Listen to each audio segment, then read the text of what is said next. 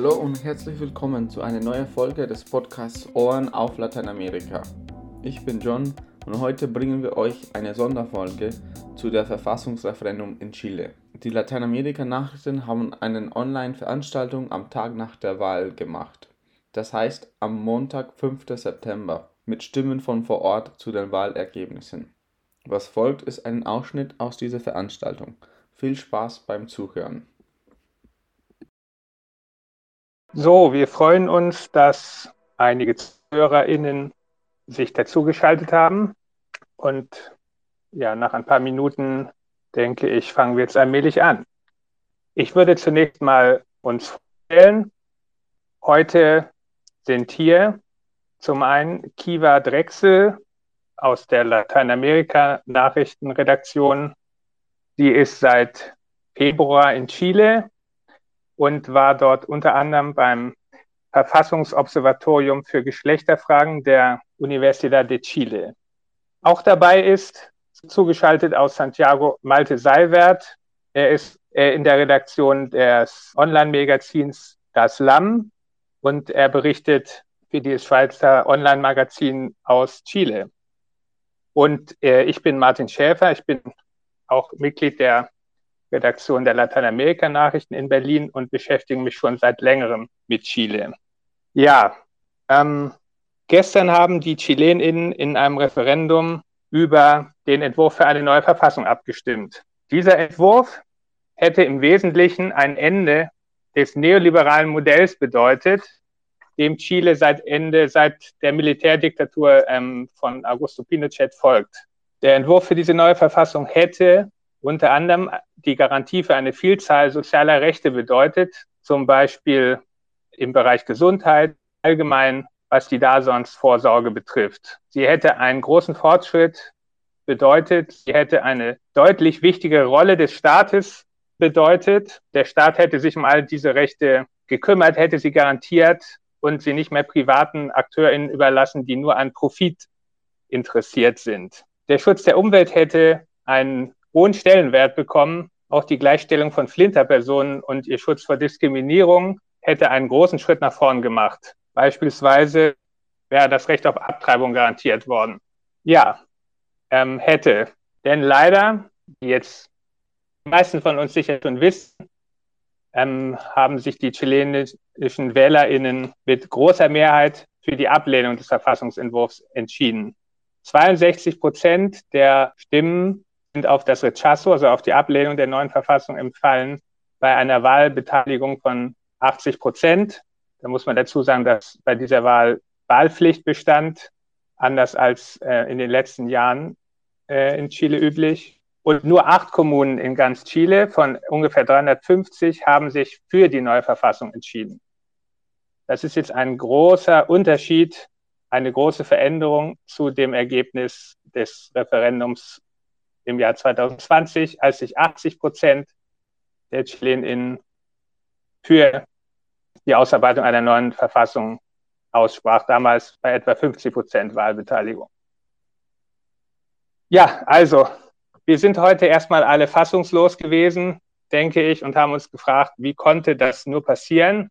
Ja, und wir können heute so kurz nach der Wahl sicher auch keine letztgültige Analyse anbieten. Was wir aber können und jetzt mit euch gemeinsam tun möchten, ist ein bisschen gemeinsam nachzudenken über die, die Gründe, darüber, was das bedeutet.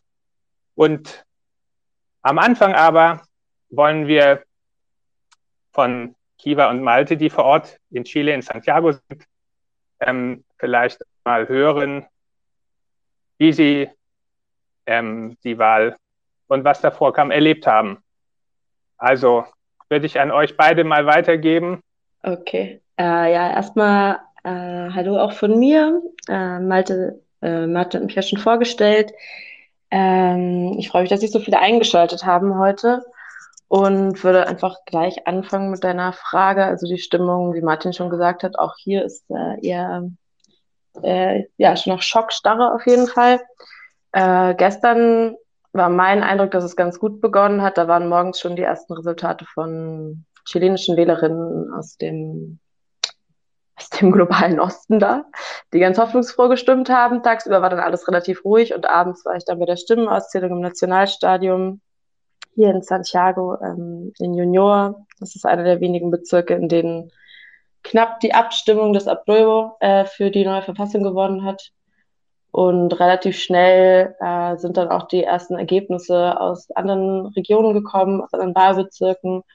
Und ja, ich glaube, deswegen war ich an einem, einem Ort, wo es eigentlich eine ziemliche Diskrepanz gab zwischen den Ergebnissen vor Ort und dem, was sich die Leute dann übers Handy an Informationen rangeholt haben. Und ja, sehr schnell, eigentlich schon nach so 20, 30 Minuten, sah es dann danach aus, als würde die Ablehnung gewinnen. Und ähm, ich glaube, es war für viele auf jeden Fall ein Schock und auch sehr emotional. Und viele ja, sind dann auch sehr schnell gegangen. Und am Ende waren eigentlich nur noch die, die Journalistin da.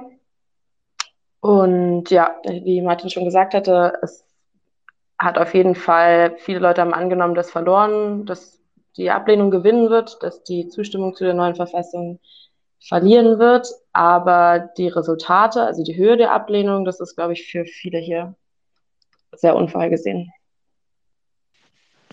Genau, also ich wollte einfach auch erstmal nochmal Hallo sagen und eben, dass ich auch sehr froh bin, dass sich so viele Leute eingeschaltet haben.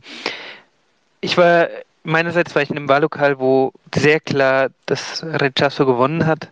Und was da auch noch eindrücklich war und was ich immer wieder auch im Zusammenhang mit der Geschichte dann immer wieder eindrücklich finde, ist, dass äh, dann irgendwann so ein Gefühl der Freude in, bei den Soldaten, die eigentlich das Lokal bewacht haben, aufgekommen ist und man sie sehr glücklich mit den Gegnerinnen der neuen Verfassung hat reden hören. Das ist immer so, finde ich schon noch einen sehr beeindrucklichen Eindruck, zusammen im, im Zusammenhang auch mit der Geschichte, also mit dem Militärbusch und so weiter.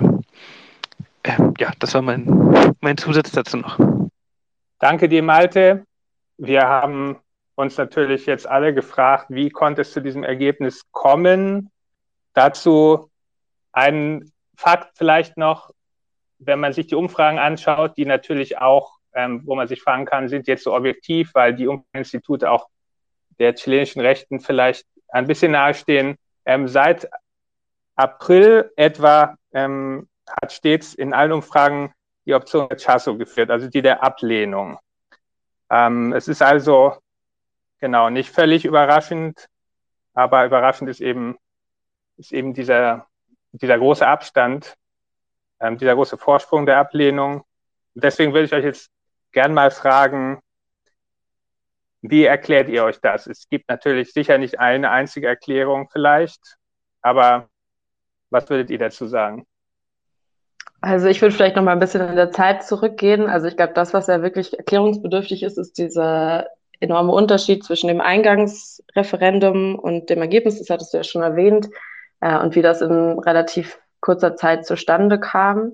Ähm, und vielleicht für alle, die jetzt nicht in diesen Prozess so eingebunden sind oder den so gut verfolgen konnten, ähm, die Konvention hat äh, die Arbeit aufgenommen, knapp einem Jahr und eigentlich ab März ähm, gab es, oder bis März 2022 gab es relativ wenig Informationen. Also mein Eindruck war, dass ähm, die Konstitution sehr stark, äh, die Konvention sehr stark für sich gearbeitet hat, äh, es nicht so eine gute Außenkommunikation gab und es auch dieses Problembewusstsein in dem Konvent selbst gab, dass die Außenkommunikation, also was wirklich ausgearbeitet wird an Inhalten für die neue Verfassung, noch nicht so wirklich durchdringt ähm, zu der Mehrheit. Und es gab auch einen Wechsel im Vorsitz äh, der sich versucht hat, diese Kommunikation anzunehmen.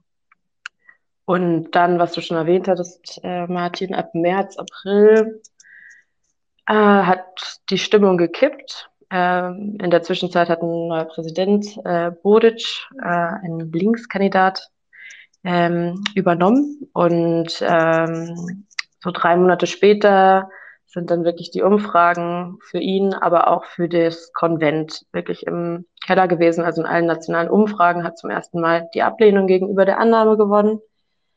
Das war so ein bisschen die zweite Phase, wäre meine, meine Einschätzung. Du kannst ja auch nochmal was dazu sagen, Malte. Ähm, und jetzt in den letzten Wochen gab es dann äh, wirklich die Wahlkampagne von dem Ablehnungs- als auch dem Zustimmungslager. Und mein Eindruck war, dass zumindest in Santiago es ein Gefühl gab von, die Mobilisierung kommt an, also die Mobilisierung für die Zustimmung. Ähm, es gab am letzten Donnerstag einen Kampagnenschluss. Es war äh, ein Massenevent, also eine halbe Million Leute war da, ähm, die von der Ablehnungskampagne wurde so auf 400 Teilnehmende geschätzt.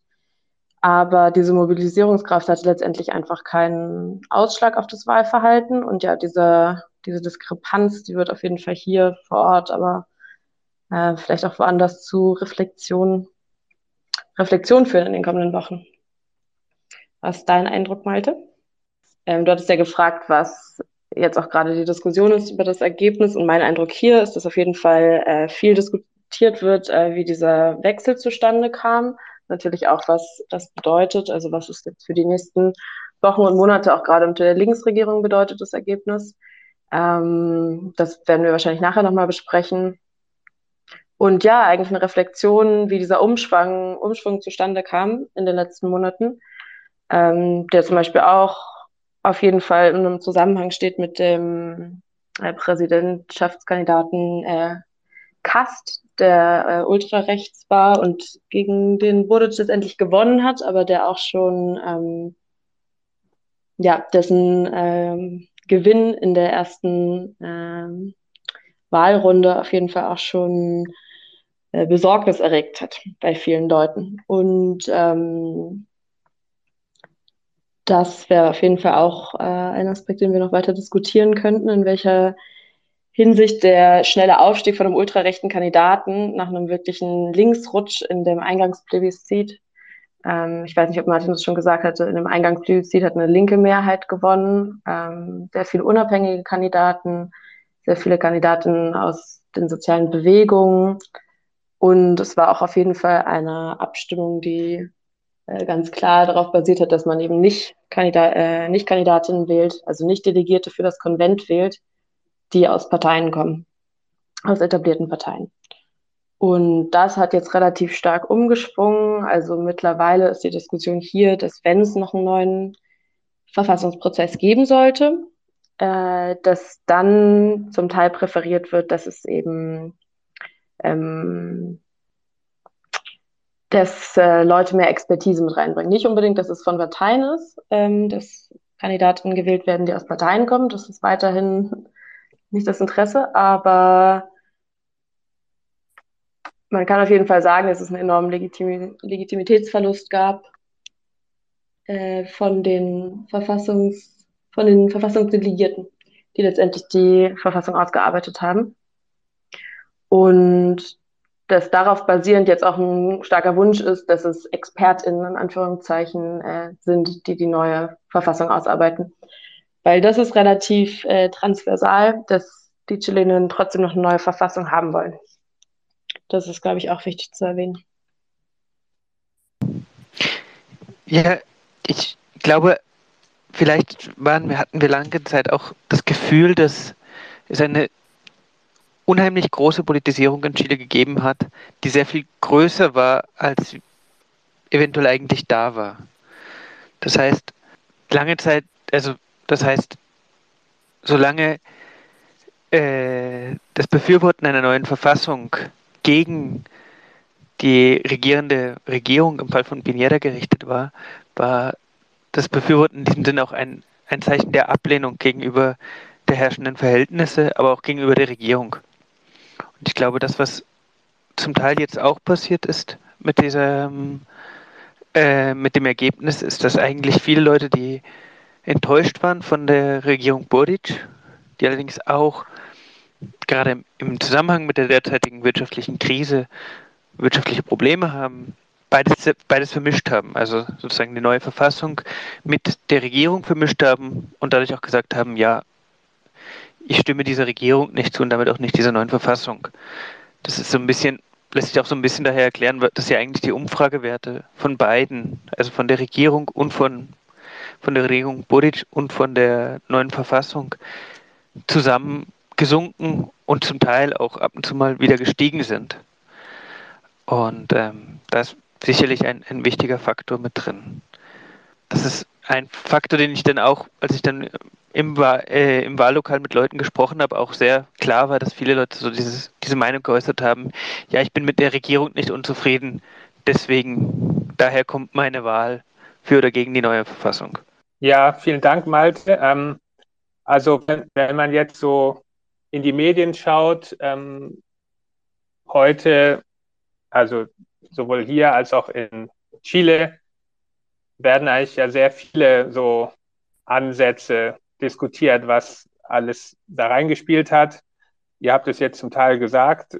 Also ähm, diese gemeinsame Wahrnehmung von Boric und der Konvention als einen Punkt, äh, als, als, irgendwie als eine Einheit, die gleiche politische Ziele verfolgen, ähm, wie du eben meintest, Malte. Ähm, dann, du hast es vorhin erwähnt, äh, Kiva, die Konvention ähm, hat mal ja eine schlechte Presse gehabt eigentlich die ganze Zeit und es wurden viele Fehler zumindest wahrgenommen.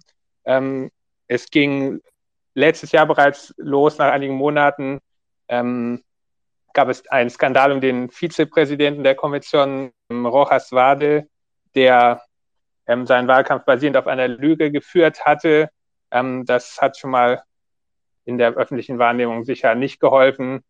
Ähm, dann gab es viel Streit auch zwischen den linken Gruppierungen im, in der Konvention, äh, also zum Beispiel zwischen den linksgerichteten Abgeordneten, die Parteien angehören und den Unabhängigen, weil die auch etwas unterschiedliche Ziele verfolgt haben.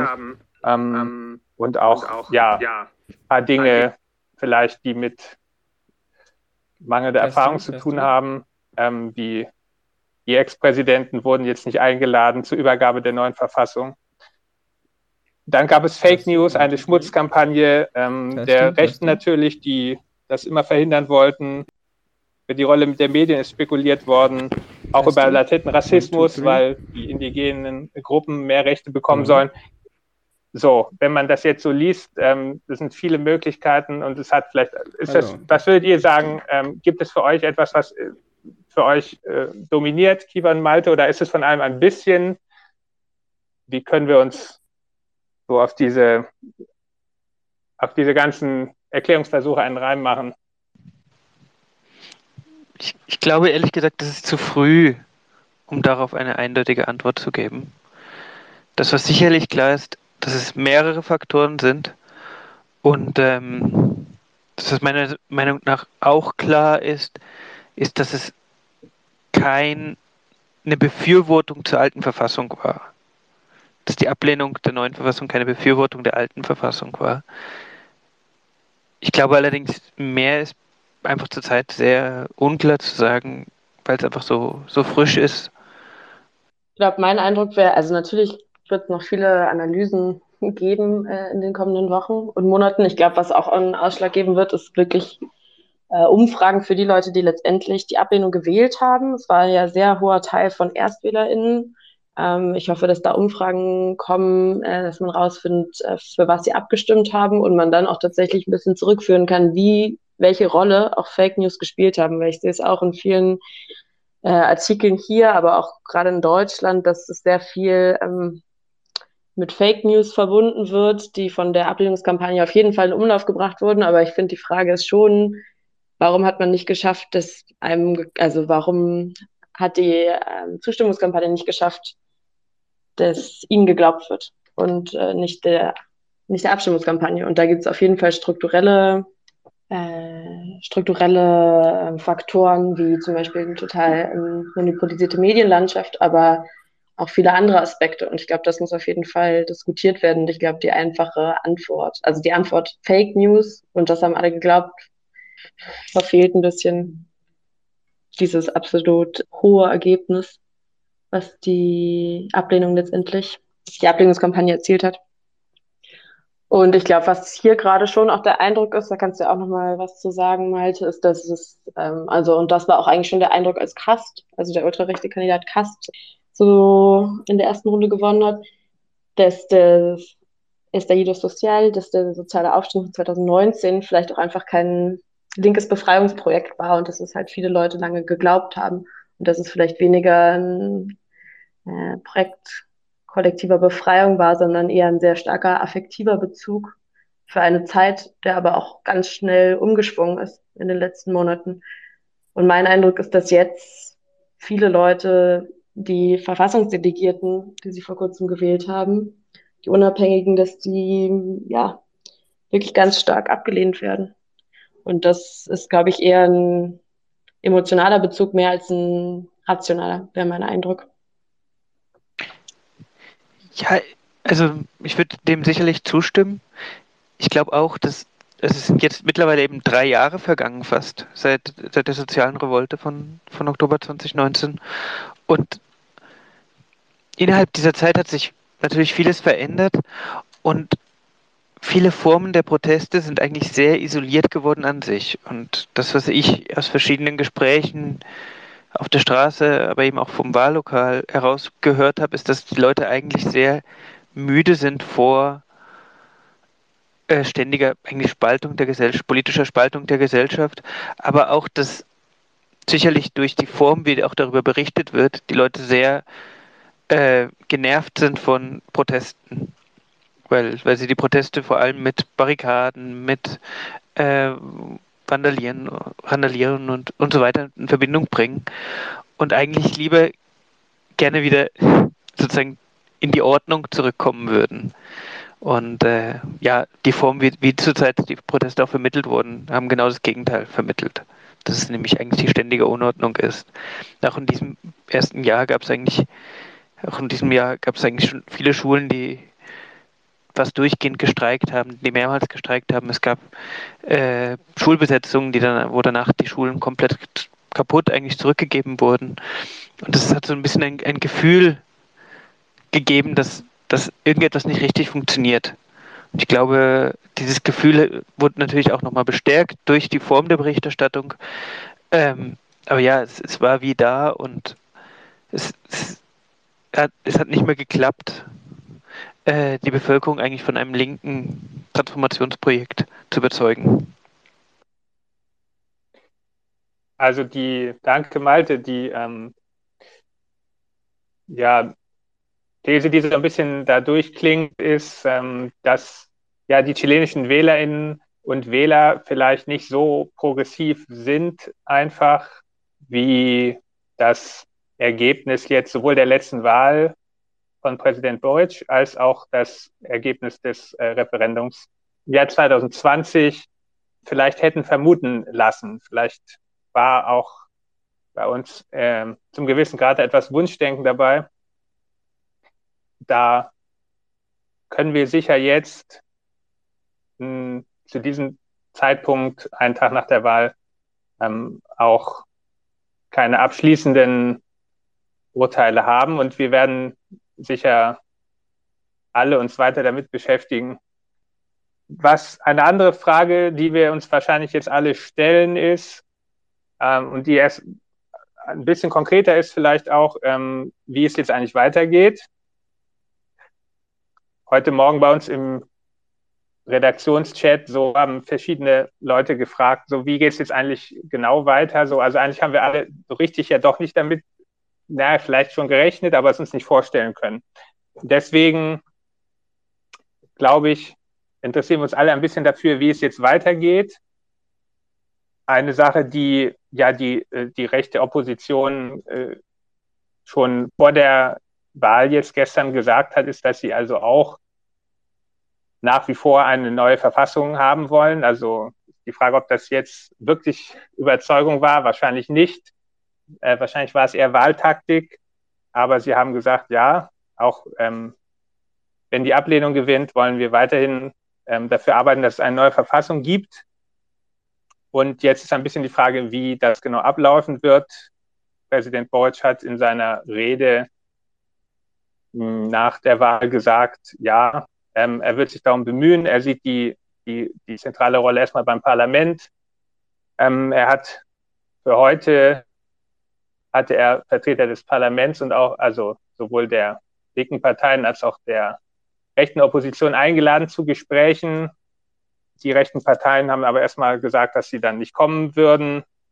Ähm, genau. Äh, die Wahlbehörde hat gesagt, sollte es eine neue Wahl geben für eine, eine, eine neue verfassunggebende Versammlung, was jetzt erstmal nicht gesagt ist, aber das wäre frühestens in 125 Tagen möglich, allein aus technischen Gründen. Also vier Monaten. Die Frage ist also, was wird jetzt, was würdet ihr für wahrscheinlich halten? Gibt es eine neue, einen, einen, einen neuen Verfassungskonvent? Und ähm, wie könnte der aussehen? Malte oder Kiva? Ich glaube, was wir jetzt sehen, ist ja, dass eigentlich alle so ein bisschen über die Interpretation des, des Resultats von, von gestern ringen und auch ringen, wer das Ganze bestimmt. Also der, der Präsident Gabriel Vodic hat ja gestern Abend schon zu einem äh, alle Parteien dazu aufgerufen, an einer gemeinsamen Sitzung für heute teilzunehmen, bei der die Rechten abgelehnt haben, teilzunehmen. Sie haben gesagt, sie wollen zu einem späteren Zeitpunkt sprechen, aber sie würden schon äh, vor dem 11. September eigentlich einen, einen Plan für die Zukunft haben wollen. Wie das genau zusammengeht, ist mir ein bisschen unklar. Ähm, aber das, was man, abgesehen von der, der extremen Rechten und der José Antonio Gas, die eigentlich abgelehnt haben, dass es einen neuen verfassungsgebenden Prozess gibt, was bei allen klar wird, ist eigentlich, dass es einen neuen geben soll, sollte, dass es einen neuen geben sollte. Äh, und was auch mehr oder weniger heraushört, sich heraushören lässt, ist eigentlich diese Zustimmung zu einem neuen Konvent. Ähm, aber eben, ich glaube, da, da ist so ein bisschen, das das wie, wie die Frage, wie sehr sind das zurzeit noch äh, Deklarationen, die aus wahlpolitischen Gründen gemacht werden und wie sehr ist das wirklich der Wille, das umzusetzen. Ähm, ich glaube, das wird sich innerhalb dieser Woche zeigen, was da genau passieren wird. Was es sicher nicht mehr geben wird, denke ich, ist, dass, dass wenn, wenn es ein neues Konvent geben würde, äh, es wird sicher keine reservierten Plätze für die indigenen Völker mehr geben und äh, wahrscheinlich auch keine äh, also es wird wahrscheinlich auch keine, keine ähm, vereinfachte Teilnahme für Parteiunabhängige geben, wie es beim letzten Konvent der Fall war. Du wolltest auch noch was sagen, Kiva. Ähm, ja, also eigentlich nur hinzufügen. Also mein Eindruck ist also eine institutionelle Lösung für den politischen Konflikt, den Chile seit Jahren hat oder für diese politische Krise eine Lösung, die durch wirklich die chilenische Linke bestimmt wird. Ich glaube, das ist jetzt, äh, hat sich, zumindest die institutionelle Lösung hat sich damit äh, verschlossen, der Weg. Ähm, ich glaube, was man wirklich einfach noch nicht einschätzen kann, ist, wie die sozialen Bewegungen auf das Resultat reagieren. Ich habe bisher nur so Deklarationen gelesen, die sehr im Vage sind.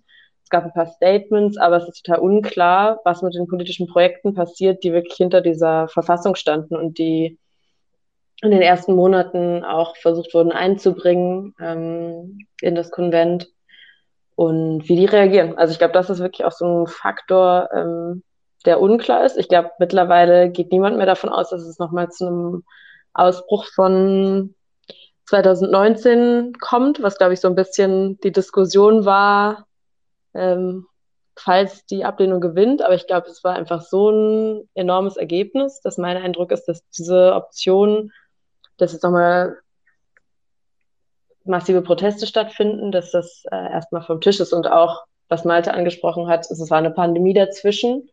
Ähm, der revolutionäre Moment ist einfach ein Moment gewichen, wo viele Leute halt Stabilität suchen. Und ähm, ja, also mein Eindruck ist, das kannst du ja auch nochmal sagen, Malte, dass es keine, dass es kein Revival von 2019 gibt, wenn man es so nennen will, sondern dass jetzt versucht wird, ähm, dass jetzt versucht wird, andere Lösungen zu finden über den Kongress und vor allem mit einer Regierung, mit einer Linksregierung, die enorm geschwächt, geschwächt ist durch den Prozess. Ähm, ja, und durch einen, vielleicht wurde es auch schon erwähnt, aber vor allem durch einen rechtsdominierten Kongress. Ähm, ja. Ja, vielleicht dann noch, ich glaube, also ich habe heute Morgen dann auch noch so ein, bisschen äh, Radio gehört, wo sie dann natürlich ganz viele Expertinnen eingeladen haben. Und äh, mit dem, wo eigentlich viele mit übereingestimmt haben, war, dass die Tragenden eigentlich wahrscheinlich eines neuen verfassungsgebenden Prozesses die, äh, die Mitte-Sektoren sein werden, also äh, die, die eigentlich aus der ehemaligen Konzertation, aus der Mitte-Links-Regierung, äh, aus der ehemaligen Mitte-Links-Regierung äh, ein bisschen rausgegangen sind und gesagt haben, sie sind gegen die neue Verfassung. Also Personen wie Jimena Rincón äh, oder Christian Warken, die sich ja sozusagen aus einer angeblich linken Position gegen die neue Verfassung gestemmt haben. Äh, und, ich glaub, und ich glaube, das hat schon einiges. Also sozusagen wahrscheinlich würden die einen, einen neuen verfassungsgebenden Prozess deutlich anstoßen, auch prägen, weil sie die Möglichkeit haben, auch in allen möglichen Richtungen Unterstützung für ihr Projekt zu finden. Ja, hm. auf jeden Fall werden wir nicht wieder einfach da anfangen, ähm, wo das 2019, 2020 angefangen hat. Das habt ihr beide. Ähm, und also mein Eindruck ist, dass die chilenische Rechte jetzt in einer sehr angenehmen Situation ist, weil ja jetzt das weitere Vorgehen von ihrer Zustimmung abhängt.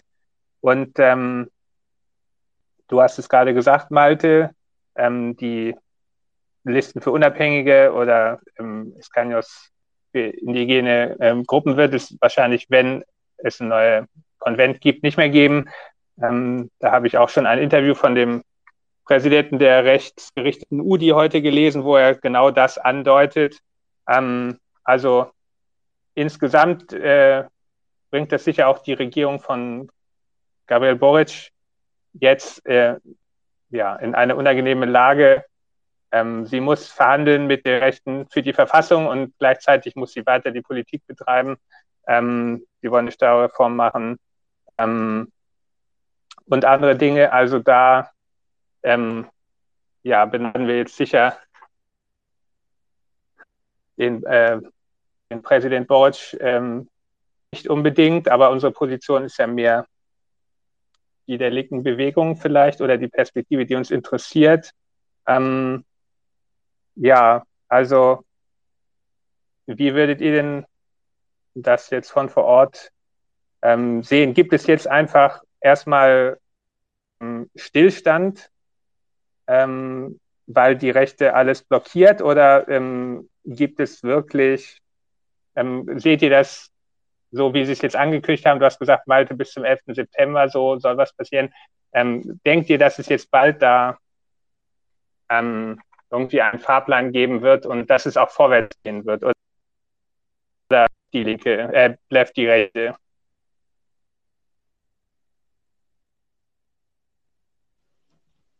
Ich weiß nicht so ganz, also ob jetzt bis zum 11.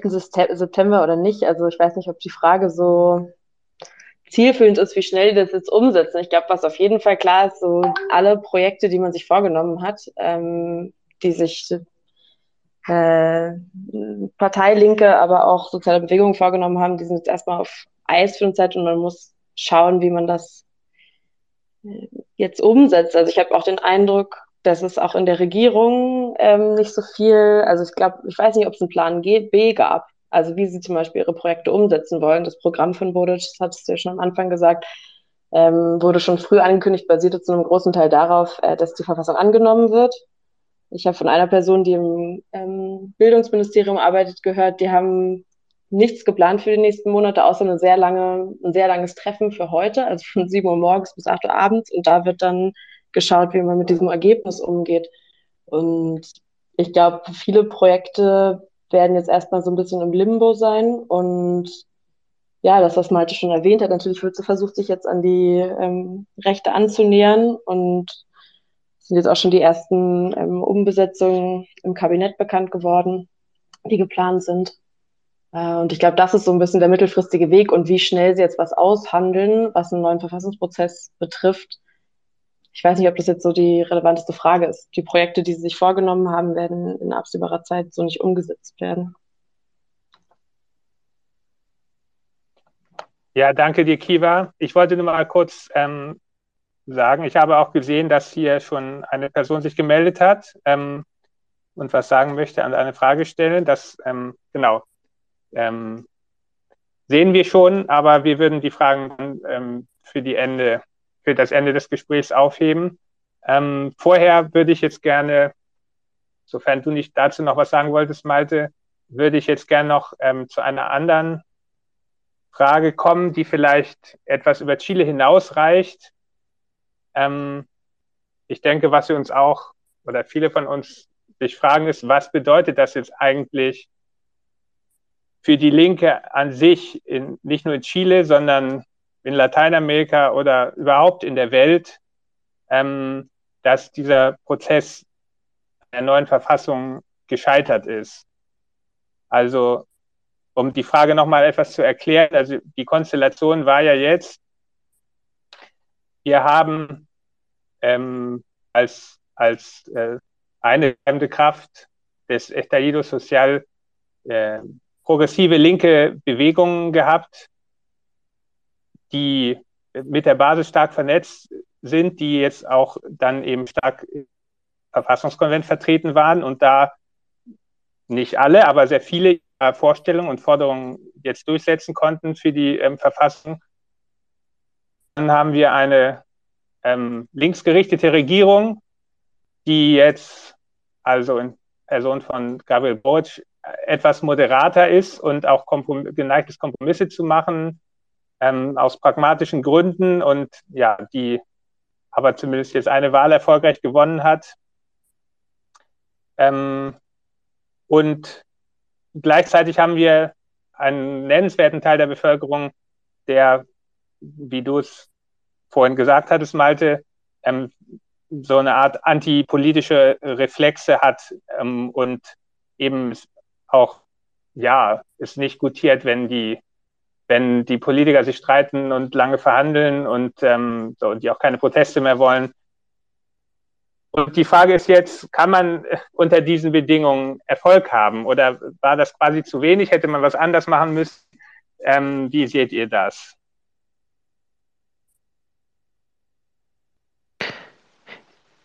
Ich glaube, einerseits ist es, ein, ist es eine spannende Diskussion, die, die glaube ich, erst gerade beginnt, weil ich glaube, für viele war Chile so das Beispiel, dass eigentlich äh, eine, ja, doch linke Massenbewegung, die es schafft, deutlich in Wahlen zu gewinnen, wieder möglich ist.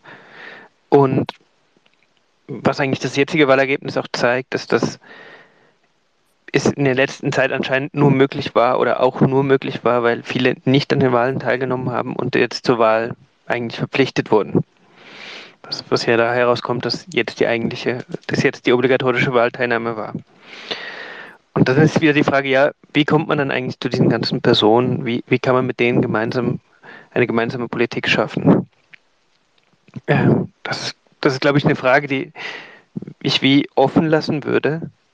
Aber ich, ich finde sie unheimlich wichtig, gerade in diesem Zusammenhang und auch das, was ich gestern aus den ersten Gesprächen herausgehört habe, dass eigentlich wie die Frage war, ja, wir haben doch etwas verpasst. Was haben wir denn da verpasst? Wie, wieso sind wir nicht zu den Leuten gekommen?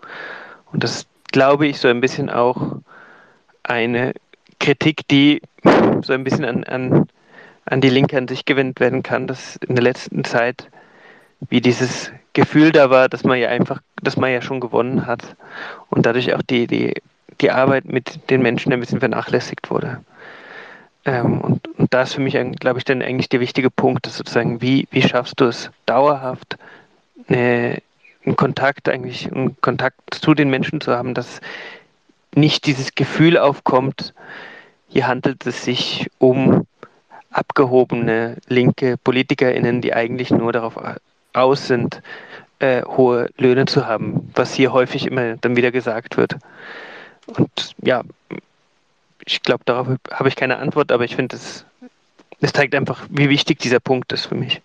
Das Ergebnis von heute oder von gestern, besser gesagt. Ich würde vielleicht noch hinzufügen, also ich hatte schon den Eindruck, und ich glaube, da war auch die Hoffnung von den meisten Leuten, dass ähm, gerade die Arbeit auf der Straße, an den Haustüren, dass die nochmal einen starken Ausschlag geben würde ähm, gegenüber den nationalen Umfragen, die alle schon auf Ablehnung standen. Und ja, ich glaube, da muss man schauen, in welche Region ist man da letztendlich gelangt. äh, wie sehr hat das funktioniert. Ich glaube tatsächlich, was ich am Anfang gesagt hatte von, es gab diese Massenmobilisierung am Donnerstag für die Zustimmung und äh, wirklich ein ganz starkes Gefühl, glaube ich, unter Leuten, dass man, also zumindest in Santiago, äh, dass man mit der Mobilisierung auch was erreicht hat und dann dieser Abfall. Und ich glaube, das ist auf jeden Fall erklärungsbedürftig, wie sehr bringt die Massenmobilisierung für solche Events eigentlich was? Und äh, wie reflektiert dich das dann in so einem Wahlergebnis? Und ja, ich glaube letztendlich so die, also das Ergebnis ist, glaube ich, nicht nur katastrophal für Chile oder für die Leute, die hier sehr lange in diesem Prozess gearbeitet haben, ähm, sondern ja, für eine sich auch als internationalistisch verstehende Linke. Und das ist, glaube ich, im Idealfall eine Diskussion, die auch dann ähm, länderübergreifend geführt werden könnte. Also zum Beispiel gerade was so an solche Punkte angeht, wie es gibt eben eine total stark zentralisierte Medienlandschaft hier. Die absolute Mehrheit der Kampagnenspenden für die Ablehnungskampagne war so viel höher als die von der Zustimmungskampagne. Ähm, wie kann man Strukturen aufbauen, die ähm, letztendlich auch eine monopolisierte Medienlandschaft und letztendlich auch soziale Medien ähm, ja, stärken können, dass linke Diskurse auch an Leute gelangen, die sich eigentlich nicht mit Politik beschäftigen wollen. Und ja, ich glaube, das wäre eine Frage, die eben nicht nur jetzt die sozialen Bewegungen oder die chilenische Klinke mit sich selbst klären muss, ähm, sondern eine Frage, die sehr viel offener gestellt werden müsste. Und ich glaube gleichzeitig aber auch die Überraschung für viele Leute, gerade in Deutschland oder in der europäischen Linken, ähm, über dieses Wahlergebnis ist, glaube ich, auch so ein bisschen dem Bild geschuldet, dass Chile ein linkes Land ist, habe ich oft den Eindruck, und sehr progressiv und Ideenbringer für Wege der neuen Linken, aber im Landesinnern oftmals auch einfach sehr konservativ ist und vor wenigen Jahren auch eine sehr hohe Zustimmung für die Diktatur hatte. Ähm, und jetzt eigentlich erst vor kurzem die Verfassung der Diktatur so ein bisschen abgedankt hat. Und ich glaube, das muss man sich schon auch nochmal vergegenwärtigen, dass eben diese Projektion Chile als so ein Hoffnungsträger der Linken, ähm, dass das auch eher so ein europäisches Phänomen ist. Und ja, das jetzt äh, in dem Ergebnis sich auch nicht so wirklich reflektiert. Ja, ich denke auch, das spielt eine Rolle. Was ich mir jetzt, als ihr gesprochen habt, äh, nochmal gedacht habe, also die, den ersten Punkt, den könnte man ein bisschen formulieren, also ganz wie schafft man es aus seiner Bubble heraus eigentlich auch breite Schichten, also in diesem Fall jetzt von Wählern, aber natürlich überhaupt von Bürgern zu erreichen? Ähm, darauf haben wir sicher jetzt keine Antwort und es wird uns weiter beschäftigen. Und das Zweite, was mir auch noch durch den Kopf ging, ist ähm, eine Analyse, die ich äh, gelesen habe letztes Jahr im Dezember nach der Wahl von Boric. Ähm, da wurde auch ein Vergleich aufgemacht mit dem Referendum, was zur Abwahl damals von Pinochet führte. Ähm, Habe ich verschiedentlich gelesen, so die These, ähm, in Chile kann man eigentlich mit Angstkampagnen keine Wahlen gewinnen, sondern in Chile werden sich die Menschen immer für die Hoffnung entscheiden. Und das wurde so als ähm, Punkt speziell von Chile herausgestellt. Das hat ähm, jetzt auch aus optimistischer Perspektive einen gewissen Sinn für mich gemacht. Die Frage ist jetzt ein bisschen, kann man das jetzt noch aufrechterhalten oder nicht? Auch das können wir vielleicht heute nicht beantworten. Eine Frage, die ich mir eben noch gestellt habe, ist auch während der Diskussion, ob es eigentlich irgendeinen konkreten Inhalt der neuen Verfassung gab, der jetzt abgesehen von den anderen Sachen, die wir diskutiert haben, ähm, die Fehler der Konvention, die Schmutzkampagne, die Medien, ähm, ob es irgendwo etwas in der neuen Verfassung gab, die tatsächlich ähm, viele Menschen in Chile gestört hat. Ähm, wie habt ihr das wahrgenommen? Also ich denke zum Beispiel, keine Ahnung, äh, an das parallele Justizsystem für die Mapuche oder ähm, ähm, dass die Menschen gedacht haben, so, jetzt wird ihnen ihr Eigentum weggenommen oder sowas. Ähm, ist euch da irgendwas aufgefallen?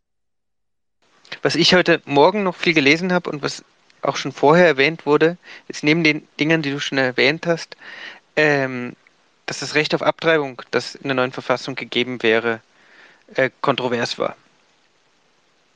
Und äh, das aus dem Sinne einfach, weil es für viele Evangelikale vor allem sehr klar war, dass sie sozusagen nur anhand von diesem einen Punkt die Verfassung ablehnen würden, obwohl sie vielleicht schon für andere Punkte zu überzeugen gewesen wären. Das äh, kenne ich dann sozusagen aus diesem, aus, aus meinem eigenen Umfeld auch, dass, dass verschiedene Menschen davon erzählt haben, dass sie evangelikale äh, Familienangehörige haben und so weiter, die einfach schon ab diesem Punkt gesagt haben, nein, da mache ich nicht mit. Und ähm, ja, das ist, das ist, das ist ein bitterer Punkt, finde ich, aber ja, da, da war sicher auch die ein oder andere Person oder wahrscheinlich sehr viele Personen, die deswegen ganz klar die neue Verfassung abgelehnt haben. Ich glaube, mein Eindruck war von den Leuten, mit denen ich auf der Straße geredet habe, was vor allem ältere Frauen waren, die zumindest den Umfragen entsprechend einen großen Teil der Nichtwählerinnen oder Erstwählerinnen der Unentschiedenen ausgemacht haben, dass das absolute Prioritätsthema Gesundheit war. Ich meine, es waren noch ältere Frauen, aber ich glaube, das ist was angekommen ist und da wurde quasi mit der Angst äh, geworben, dass äh, sehr viele die momentan privat versichert sind, in das öffentliche Gesundheitssystem gezwungen werden und dass das die Warteschlangen verlängert. Was für viele ältere Leute natürlich ähm, einleuchtenderweise äh, Angst produziert. Äh, ich glaube, ich glaube, mein Eindruck war, dass viele Sachen auch nicht so wirklich angekommen sind von den Fake News, zumindest mit den Leuten, mit denen ich geredet habe, was natürlich nicht super repräsentativ ist, aber mein Eindruck war, dass es viel ähm, viele Unsicherheiten vor allem zum Thema Gesundheit gab und es nicht geschafft wurde, die, ähm, die zu beruhigen. Und letztendlich, da haben wir vorhin auch schon in der kurzen Vorbesprechung drüber gesprochen, also nach den derzeitigen Umfragen müssen alle Leute oder fast alle Leute, die als Unentschieden in den Umfragen äh, figuriert haben, haben wahrscheinlich die Ablehnung gewählt. Ähm, und ja, da muss man jetzt in den nächsten Wochen gucken, warum. Ähm, dass sich niemand diese Konstitution durchgelesen hat, letztendlich ist relativ klar. Ähm, viele Leute haben sich eben übers Fernsehen oder über Facebook oder ähnliches informiert. Oder auch viele über ihre Familie, über jüngere Familienmitglieder. Ähm, und ja, ich glaube, es wird jetzt in der kommenden Zeit wirklich die Frage sein, wie viel, also auf wie viel Wissen hat diese Entscheidung von der Ablehnung beruht. Und ich finde das zu früh, das zu sagen. Ja, danke dir, Kiva. Es ist sicher für vieles äh, im Moment noch zu früh, es zu sagen. Und wir werden das alles sicher weiterverfolgen. Insofern denke ich, war das heute ein erster Schritt jetzt, um irgendwie dieses Ergebnis zu verdauen. Ja, ich danke nochmal dir, Kiva, und dir, Malte, für eure Einsichten von vor Ort. Und wie gesagt, wir werden weiterhin verfolgen, was in Chile passiert und werden in unseren nächsten Ausgaben auch weiterhin dazu äh, Berichterstattung anbieten und freuen uns über das Interesse. Das war unsere Sonderfolge des Podcasts Ohren auf Lateinamerika zu dem Referendum über einen Verfassungsentwurf in Chile. Wir danken euch fürs Zuhören. Wenn euch der Podcast gefallen hat, dann abonniert ihn am besten. In Kürze folgen weitere Episoden zu Kolumbien und der Emigration infolge der innerstaatlichen bewaffneten Konflikte, sowie zu Honduras, wo eine Hoffnungsträgerin zur Präsidentin gewählt wurde. Bleibt gespannt. Auf Wiederhören.